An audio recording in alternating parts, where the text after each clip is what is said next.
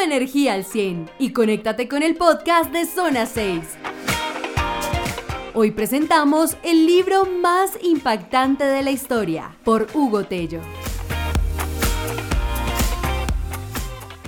Una frase muy chévere, si quieres ser mancho. Eh, hay una frase muy chévere que me gustaría dar como introducción a este tema. Eh, la dijo el teólogo J.I. Packer eh, él es de origen canadiense y él dijo lo siguiente, la Biblia parece una orquesta sinfónica en la que el Espíritu Santo es Toscanini y todos los instrumentos se han traído voluntaria, espontánea y creativamente para tocar las notas tal como lo deseaba el gran director, aunque ninguno de ellos podía escuchar la música como un todo. Primero que todo, ¿saben quién es Toscanini? Les doy premio, no me tiran, no tengo nada. Pero eh, Toscanini es uno de los, fue uno de los más grandes compositores y directores de orquestas sinfónicas eh, en el mundo. Es considerado uno de los mejores. Entonces, por eso ahí comparan al Espíritu Santo con Toscanini. Aquí hay varios puntos que me gustan mucho, eh, como para dar una pequeña introducción. La primera es, la Biblia es una construcción. Ahí habla de instrumentos. ¿Quiénes son los instrumentos en la Biblia? ¿Nosotros? Los autores. Los autores fueron los instrumentos que Dios utilizó para que cada libro fuera escrito de manera voluntaria, espontánea y creativamente. No sé si ustedes saben, en la Biblia hay muchos libros. Hay libros de eh, poesía, hay libros de historia, hay biografía, hay romance, para los que les gusta. Eh, hay de todo en la Biblia. Entonces es una manera muy creativa en la cual el Espíritu Santo ha utilizado estos instrumentos. Y hay otro punto, para tener una melodía para tener un mensaje único. Todo, todo, todo está en un mensaje y todo está compilado en un libro, una compilación de libros. Y lo importante es que el director, que lo comparan con Toscanini, el Espíritu Santo, es quien escribió la Biblia. Porque a veces uno piensa, también yo lo pensaba en su momento, piensa que las, tal vez las personas que lo escribieron fueron como, no, es que estamos creando aquí una religión y todo. Pero hay personas, de hecho les traigo aquí un dato, no me acuerdo bien del nombre, pero había un estudioso que decidió comparar o decidió estudiar eh, el origen de la Biblia para probar que era mentira, para decir como no, yo sé que eso se lo inventó alguien. Y resulta que eh, estudiando cómo se había compuesto la Biblia y todo, se dio cuenta que era más posible que hubiera sido real. Porque si ustedes se ponen a mirar, fueron miles de años de historia eh, escritas por diferentes personas y al final todo tiene sentido. Hay cosas que se hablan hacia el futuro, otras que se hablan hacia el pasado. Y eso solo lo puede hacer alguien que tenga la visión completa, el Espíritu Santo, el que comparan con Toscanini, que dirigió la gran orquesta. Y el último punto es, pues no sé si ustedes, ustedes han estado eh, en un concierto, el concierto es para disfrutarlo, el concierto es para eh, deleitarse con las notas musicales, es para deleitarse con esa melodía tan bonita que está dirigiendo o pues que compuso alguna persona y le está dirigiendo el director. Entonces, ahí viene la pregunta, ¿estamos disfrutando la Biblia? ¿Estamos eh, deleitándonos en su melodía? Porque eso debería ser para nosotros un deleite, debería ser como algo que, como decía el pastor la semana pasada, hay personas que han muerto por la palabra.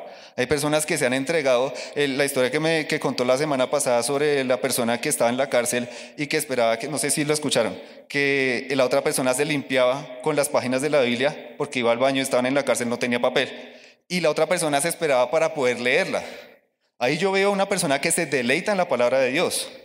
Em, entonces, bueno, el punto es este, si es un libro que nos debemos deleitar y no lo hacemos, entonces ¿cómo nos va a impactar? Porque si fue el libro, si es el libro más vendido de la historia y no nos está, nos está impactando, entonces puede ser que algo estemos haciendo mal. Entonces por eso eh, le puse este título a esta enseñanza y vamos a empezar a estudiar la vida del rey Josías. Tal vez eh, si ustedes han estado en escuelas de crecimiento integral o en un instituto han escuchado del rey Josías, de quién fue el rey Josías, en qué época pasó. En caso de que no, yo les traigo aquí un pequeño resumen del contexto. Resulta que el rey Josías subió al trono a los ocho años. Era un peladito. Era, sí, un peladito. Cuando sube al trono, él es el rey de Judá. Eh, hay una aclaración acá, porque no digo rey de Israel. Resulta que eh, llegó una época en la que Israel dijo, yo quiero rey. Todas las personas comenzaron a decir, queremos un rey, queremos ser como las otras naciones que tienen rey, yo quiero, nosotros queremos tener un rey. Resulta que eh, Dios les dijo, eh, pues yo soy su rey, yo soy su guía, yo soy el que los va a dirigir. Y ellos dijeron, no, no, queremos un rey como las otras naciones. Y pues Dios les complació, pero les dijo, eso les va a traer división. Y llegó un punto donde el reino se dividió. Se dividió en Judá y se dividió en Israel, que era el reino del norte. Después de unas generaciones, varios reyes pasaron en ambas naciones, pues que eran, eran vecinas, y em, muchos reyes de Israel fueron malos, hicieron lo malo delante de los ojos del Señor. Los de Judá, más o menos, pero aún así se comenzaron a descarriar como el Señor lo había dicho. Entonces el rey Josías sube a ser rey de Judá del reino del sur y eh, ya Israel en ese punto está cayendo. Resulta que habían unas profecías eh, que le habían dado al reino de Israel, le habían dicho pilas con su pecado, pilas con lo que está haciendo, pilas con eso porque viene destrucción. No hicieron caso, entonces ya los estaban conquistando, ya estaban cayendo. En ese momento sube el rey Josías al trono. Em, y pues ahí podemos ver eh, un paralelo porque también la idea de estudiar la palabra es hacer un paralelo a nuestras vidas. Yo creo que todos nos han dicho que estamos en los últimos tiempos. Y, muchas veces nosotros nos hacemos los de los oídos sordos, decimos como, nos dicen pilas con eso, pilas con eso, que ya viene el Señor. Y nosotros, sí, sí, sí, sí, sí, sí. Y esperamos y esperamos y puede ser que llegue un punto, como le pasó a Israel, y que va a llegar, donde va a venir juicio.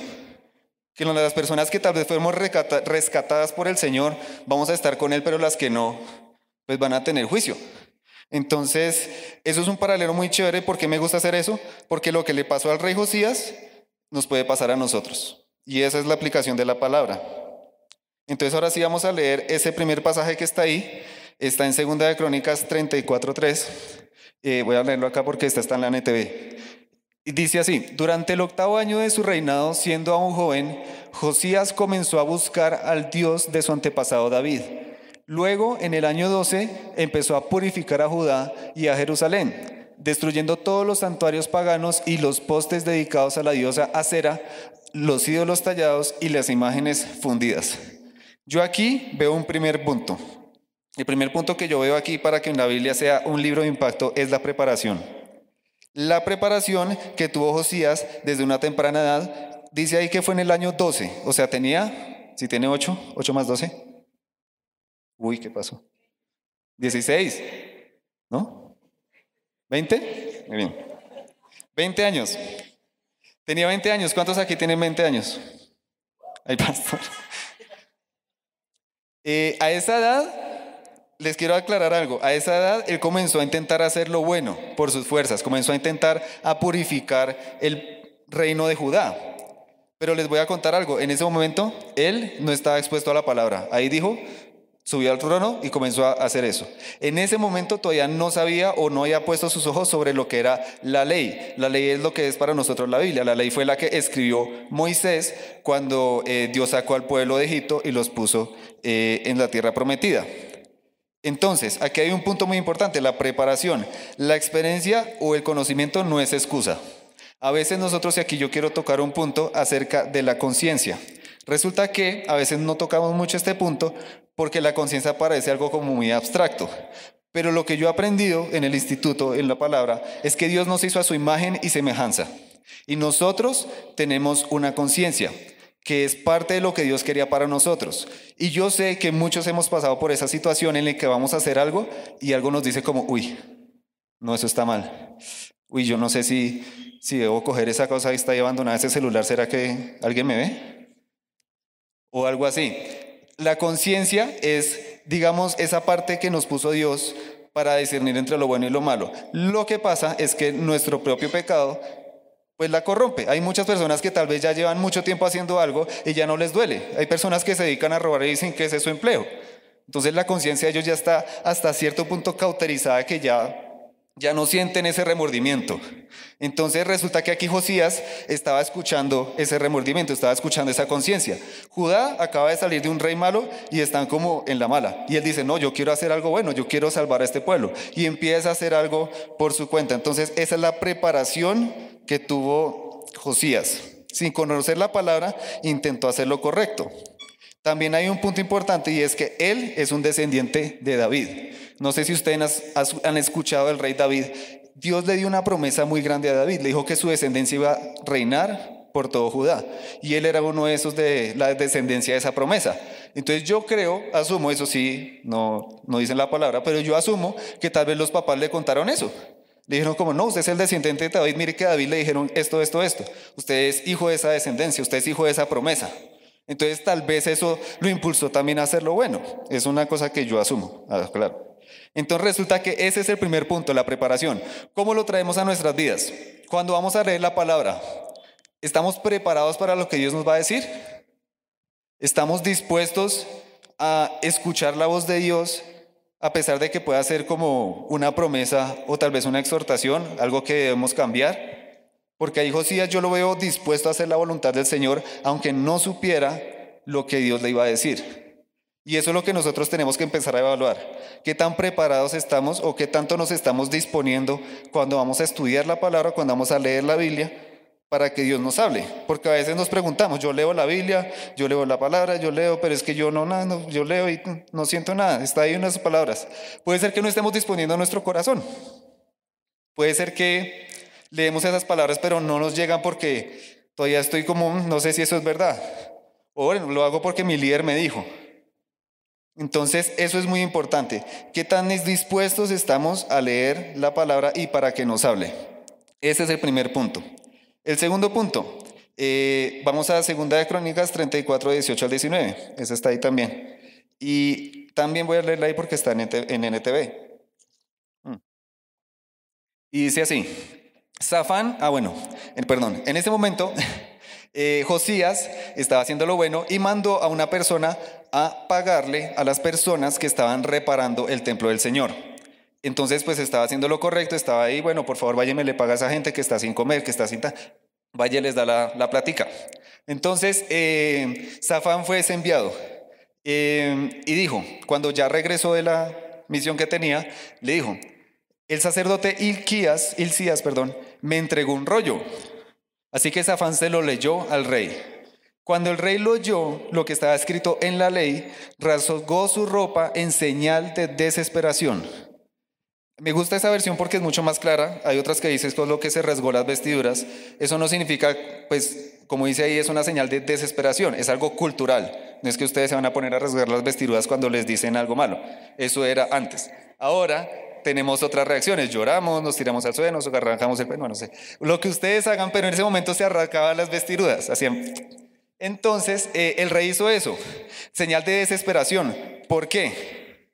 Porque se dio cuenta que a pesar de que estaba intentando hacer lo bueno, el Señor le estaba diciendo que aún faltaba mucho más. Y que Judá, no solo en ese momento, sino antes, había hecho lo malo delante de los ojos del Señor. Es decir, que durante mucho tiempo estaban ya condenándose, condenándose a, esa, a ese juicio que viene. Entonces Josías dijo, no, pero ¿qué pasó? Dios mío, tenemos que hacer algo. No me puedo quedar acá. La palabra lo impactó.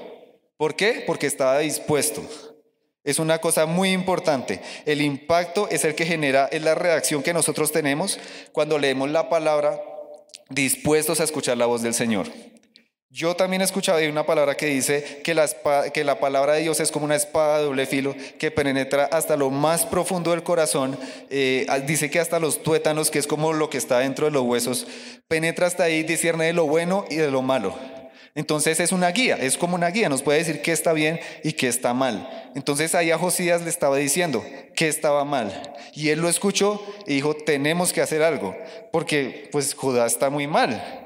Él estaba con un corazón dispuesto y por eso la palabra penetró hasta allí. No digo que siempre pase así, porque también han escuchado, por ejemplo, de, de, Pablo. Pablo estaba en un camino, él era, pues cuando antes se llamaba Saulo, él era uno de los que cazaba a los cristianos de la primera iglesia.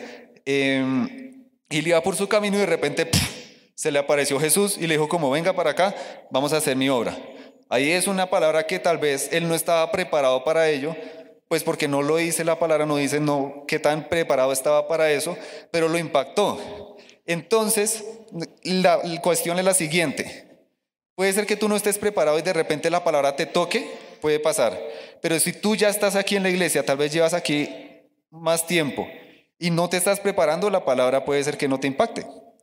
Pues depende del Señor y yo prefiero, eh, pues no sé, como dicen ahí, curarme. Yo, o sea, yo me preparo para la palabra a esperar a ver si el Señor me toca, porque también depende de nosotros. Eh, entonces, ese es el, segundo punto, el impacto que tiene la palabra en nuestras vidas, el impacto que puede tener si nosotros nos preparamos de antemano. De ahí vamos a seguir la historia del rey Josías en Segunda de Reyes 22, 13. Ahí eh, dice que hizo lo siguiente. Esas son palabras del rey Josías. Él está diciendo, vayan al templo, consulten al Señor por mí, por el pueblo y por toda la gente de Judá. Pregunten acerca de las palabras escritas en este rollo que se encontró, pues el gran enojo del Señor arde contra nosotros porque nuestros antepasados no obedecieron las palabras de este rollo. No, estamos, no hemos estado haciendo todo lo que dice que debemos hacer. El tercer punto, y es el que yo veo aquí, es el estudio. Cuando a ti una palabra te impacta, ¿tú qué haces? O sea, estás leyendo la Biblia y dices, ¡Oh! eso es para mí. ¿Qué sigue? Gracias. Un saludo. Después del impacto que tiene la palabra en nosotros, tiene que haber un estudio. ¿Por qué? Porque si nos vamos, si nos quedamos con ese versículo, nos puede pasar algo que a, varios ejemplos de la palabra hay por ahí, eh, que se quedaron con una promesa, pero no fueron más allá. Josías ya sabía, es decir, la ley ya le dijo, esto está bien, esto está mal. Y él dijo, listo, ya sé qué es lo que está bien, qué es lo que está mal. Pero quiso profundizar, quiso estudiar, quiso ir más allá. Y por eso fue, pregúntenle a la profetisa, porque resulta que era una profetisa, se llamaba Hulda. Si anoté bien, perdón, no entiendo mi letra. Qué pena. Eh, fue a la profetisa y le dijo, por favor, consulte al pueblo. La palabra dice esto, pero yo no sé qué, o sea, qué hago con, con mi vida, qué hago con Judá. Resulta que la palabra puede estar ahí. Como les digo, estamos leyendo un libro que fue escrito hace miles de años, pero si nosotros no lo traemos a nuestra vida, se queda allá. Es una historia. Es una historia muy poderosa y una historia escrita por el Espíritu Santo. Pero si nosotros no la aplicamos en nuestra vida, graves. Entonces por eso fue que Josías fue a buscar esa aplicación. Él ya sabía qué era lo bueno, qué era lo malo. Fue a preguntarle a la profetisa. Em, y resulta que la profetisa le dijo algo interesante em, acerca de ello. Le dijo, sí, están haciendo lo malo. Y sí, viene, viene el juicio. Pero como tú reaccionaste, como tú te rasgaste las vestiduras en desesperación, a ti no te va a tocar el juicio. Yo creo, tal vez Josías, si no hace esa consulta, tal vez esa palabra del Señor no le llega a él. Quién sabe si hubiera llegado el juicio a su vida o no. Él fue y investigó y se dio cuenta y el Señor le confirmó que ese juicio no era para él. Entonces, ese es el punto, el estudio. ¿Qué tanto estudiamos la palabra? Porque también, como les digo, a veces la leemos por obligación o porque alguien nos dice o porque, bueno, sabemos que es la Biblia, pues Dios nos puede hablar a través de ella. Pero de verdad, ¿qué tan dispuestos estamos a escucharla? ¿Y qué tanto cuando nos impacta ahondamos en ella? Hay muchos recursos que nosotros podemos utilizar eh, cuando leemos la Biblia para que entenderla un poquito mejor. Uno de ellos es eh, las diferentes versiones. Cuando nosotros utilizamos diferentes versiones, no es que estemos mirando eh, una versión que escribió alguien, como cuando hablaba él, y después otra persona que tiene otro lenguaje y como no sé qué, sino que son versiones que fueron traducidas en diferentes eh, puntos del tiempo. Entonces, por ejemplo, la más conocida, la Reina Valera, fue traducida en este año. Y resulta que mucho más adelante alguien dijo, encontramos unos manuscritos de la Biblia mucho más antiguos. Entonces lo que dijeron fue vamos a traducir estos a esta época. Entonces como la lengua española ya no es como esta, pues es un poquito diferente. Pero el mensaje es el mismo. Y lo que nos da estas diferentes traducciones es una visión más amplia del mensaje que Dios tiene para nosotros. Entonces es una gran eh, herramienta. Si por ejemplo tú tienes una versión, la lees y no la entiendes, dices, pero yo no sé qué significa esta palabra. Pues aparte de buscarla en el diccionario, puedes buscar otra traducción. Em, de hecho, si no me acuerdo mal, hay un ejemplo que ahorita que yo hice para el Instituto Bíblico que hablaba sobre la fe. Em, era 1 Corintios 13, 13, que hablaba sobre la fe, la confianza. No, perdón, la fe. yo mandé el devocional esta semana, perdón. La fe, la esperanza y el amor, ya. Pero la que más perdura es el amor, son los nervios, lo siento. Eh, la fe, la esperanza y el amor, eso es lo que todos conocen, pero resulta que yo la leí en la NTV y reemplaza fe por otras palabras, reemplaza fe por confianza en Dios. Entonces uno ya empieza a leer otra versión y dice, ah, aparte de buscar en Hebreos 11, uno que habla sobre la fe, que es la esperanza de lo que se espera, la convicción de la que no se ve, em, podemos encontrarlo en otras versiones. Eh, entonces, eso es una de las cosas, de las herramientas que podemos utilizar. Otra, las Biblias de estudio. Las Biblias de estudio son Biblias que tal vez alguien escribió, bueno, perdón, son la Biblia, pero con anotaciones que alguna persona, un teólogo, un estudioso escribió, interpretaciones personales, pero confiables, porque son personas que llevan años estudiando la Biblia. Igual como les digo, en diferentes traducciones, tal vez hasta saben los lenguajes originales. Entonces, esas anotaciones también pueden ser muy importantes. otra manera de ahondar en la palabra en el estudio, los pastores, los líderes. Si tú lees algo y no lo entiendes, lo estudias y no lo entiendes, y vas y no lo entiendes, entonces le preguntas a un líder, un líder de confianza, un pastor que tenga eh, la confianza para poder hacerlo, la buena doctrina, él te puede ayudar a ver cómo aplicas eso a tu vida. Eh, también, pues lo que hizo... Eh, Josías, que fue a preguntarle, eh, bueno, que fue a ahondar sobre ello, eso se puede ver también como, por ejemplo, nosotros empezar a estudiar la palabra por medio de un instituto, por medio de las escuelas. Todo eso nos da muchas herramientas para poder disfrutar esa melodía que es la palabra del Señor. Entonces, ese es el tercer punto, el estudio. Primero te preparas, dices, bueno, voy a recibir la palabra del Señor. Te impacta, ¡pum! Listo. Ahora, ¿qué voy a hacer con eso? ¿Me voy a quedar acá? ¿O voy a ahondar en eso? Voy a traerlo a mi vida, así como ahorita estamos trayendo la vida de Josías a nuestras vidas. Porque esto lo que estamos haciendo es un, es un estudio. y eh, para lo siguiente, eh, vamos a seguir a la cuarta parte eh, de la vida del rey Josías, que está en Segunda de Reyes 22, 13. No sé si se han dado cuenta que estaban dos libros, en Reyes y Crónicas, porque son los libros que describen la historia de los reyes de Israel y Judá. Em, en esta palabra dice lo siguiente. Ah, bueno, esto fue después de que consultó a la profetisa. El rey tomó su lugar de autoridad junto a la columna y renovó el pacto en presencia del Señor. Se comprometió a obedecer al Señor cumpliendo sus mandatos, leyes y decretos con todo el corazón, con toda el alma. De esa manera confirmó todas las condiciones del pacto que estaban escritas en el rollo y toda la gente se comprometió con el pacto. El cuarto punto, y yo creo que puede ser uno de los más importantes, es eh, el cambio. Una vez la palabra impacta, la entendemos, la sabemos, que sabemos qué es lo que el Señor nos dice, tiene que haber un cambio. Porque si no hay un cambio, toda esa preparación, toda esa lectura, todo ese estudio, hay muchos estudiosos de la palabra que se quedan en eso, en estudiosos, y no viven eso. Entienden a la perfección todo lo que les estoy diciendo y hasta saben más que yo. Pero uno mira sus vidas y no son bondadosos, no son amables, como que son ahí de lejitos, voy a una iglesia, me quedo ahí y me voy. Hay personas que se quedan en el estudio y la idea y lo que quiere el Señor, así como hizo con Josías, es que haya un cambio. Josías, como les digo, a él le dijeron, su juicio, todo bien, va para Judá, pero usted tranquilo. ¿Y Josías se quedó con la promesa? O sea, ya Judá estaba condenado. Y Josías aún así los hizo renovar el pacto. Porque eso es otra cosa. A veces nosotros, el Señor nos dice algo y como nos salvamos nosotros, nos dice una promesa bonita a nosotros. Y nosotros, listo, gloria a Dios. Y nos quedamos acá, solitos con la bendición. Pero a veces, y también lo dice la palabra, hay muchas personas que se están perdiendo, hay muchas personas que tienen mucha necesidad. Y nosotros no vamos hacia ellos, aunque tal vez el Señor no nos diga exactamente que los vamos a salvar, Josías tampoco recibió la promesa de que los iba a salvar, pero aún así decidió eh, ponerse al frente, tomar su autoridad y renovar el pacto delante del Señor. Entonces él no se dejó derrotar por la promesa, porque las promesas a veces nos derrotan. Si nos quedamos con la promesa y no la compartimos, no la hacemos parte de nuestra vida, no la vivimos, no hacemos un cambio, nos derrota, porque nos confiamos. Quedamos como, sí, el Señor me va a prosperar, me quedo en la casa esperando a que llegue la prosperidad. Pues eso no es lo que el Señor quiere. El Señor quiere bendecirte, quiere cambiar tu vida.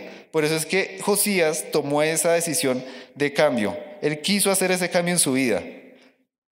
Ahí también, em, Bueno, lo de, no dejarnos derrotar por la promesa no nos deja viviendo un mundo de fantasía. Em, y otro punto que ahí habla más adelante, que ese no lo traje, pero es muy chévere, habla sobre que restauró las posiciones de los sacerdotes, de los levitas y de los cantores. Eso yo lo veo como una profecía también para nuestro tiempo, porque el Señor a través de su palabra, a través de la Biblia, restaura esas posiciones en nosotros. Podemos ver los sacerdotes tal vez como pastores, los levitas como líderes, los cantores pues como alabanza, pero no se queda ahí, hay muchos más ministerios, muchos ministerios más. Y el Señor a través de su palabra puede restaurar y puede levantar esos ministerios. Así como lo hizo con Judá en ese momento, a través de Josías, que fue impactado por la palabra de Dios, también lo puede hacer con nosotros. Si tal vez tú sientes que tu ministerio ha estado como, mm", o tal vez no ni siquiera sabes cuál es, la palabra de Dios te puede no solo revelar eso, sino levantarte, porque es la voz de Dios diciéndote, cambia, haz esto, muévete para acá, es una guía. Pero si tú no haces ese cambio, es muy difícil que levantes tu ministerio. Dice también otra parte chévere acerca de la vida del rey Josías, que no hubo nadie como Josías, refiriéndose a un rey, ni antes ni después, que se volviera de todo corazón al Señor. Ah, ahí está. Obedeciendo todas las leyes de Moisés. Nunca más hubo un rey como él. Dice, eh, eso es una, una palabra impactante, porque pues eso también incluye al rey David, incluye a otros reyes que hicieron lo bueno, pero está diciendo que no hubo nadie como Josías, que se volvió con todo su corazón, con toda su alma y con todas sus fuerzas a obedecer la palabra del Señor. En David también vemos un hombre conforme al corazón del Señor porque el Señor lo confrontó y él dijo, sí, estoy haciendo lo malo. Así como tal vez como pasó con Josías, David tal vez estaba haciendo lo malo, pero aún así estaba dispuesto a hacer la voluntad del Señor, estaba preparando su corazón impactó la palabra del profeta cuando le, lo exhortaron y él dijo, sí, tiene toda la razón, yo sé que lo estoy haciendo mal y cambió su vida. Eso es lo que es lo más importante aquí y es lo que yo quiero resaltar más. Porque puede ser que tú vengas eh, tal vez derrotado, tal vez tengas muchos pensamientos de, de yo no puedo, tal vez he hecho muchas cosas malas, yo leo la palabra y no me, no me, no me toca. Es este punto, es el que qué tan dispuesto está tu corazón a recibirla y a cambiar. Porque si tal vez no estás viendo eso ahorita en tu vida, puede ser porque tu corazón no está tan dispuesto. Tienes que examinarlo más a fondo. ¿Qué tanto estamos cambiando cuando leemos la palabra? ¿Qué tanto está impactando nuestra vida? ¿Qué tanto estamos estudiándola? No podemos ser pasivos con esto, no podemos quedarnos con la promesa. Y si le pido por favor a Terry que venga acá, que me ayude con el piano. Em, lo más importante de todo esto es el cambio. Yo veo aquí a Josías, como les digo, como un joven que fue restaurado, aunque tal vez ya estaba haciendo las cosas por su cuenta, pues más o menos bien. Eh, fue restaurado por el Señor por medio de la Biblia, por medio de la palabra. Impactó su vida e impactó una nación entera. Porque también ahí sigue más adelante diciendo que limpió a Judá, o sea, lo, casi que lo deja como nuevo, un país entero por medio de lo que a veces llaman un libro, unas palabritas. La palabra del Señor tiene mucho impacto, tiene mucho poder. Y lo que quiero dejarles este día es eso, que reflexionemos acerca de qué tanto estamos dándole la importancia que se debe. En este mes que celebra, que celebra el mes de la Biblia, porque pues hace bastantes años Martín Lutero dijo, estamos haciendo algo mal, también fue impactado por una palabra del Señor. Dijo, yo quiero que estas personas reciban la palabra no adulterada, quiero que estas personas reciban la palabra del Señor directamente a sus corazones. Y gracias a eso, ahora tenemos pues la Biblia también.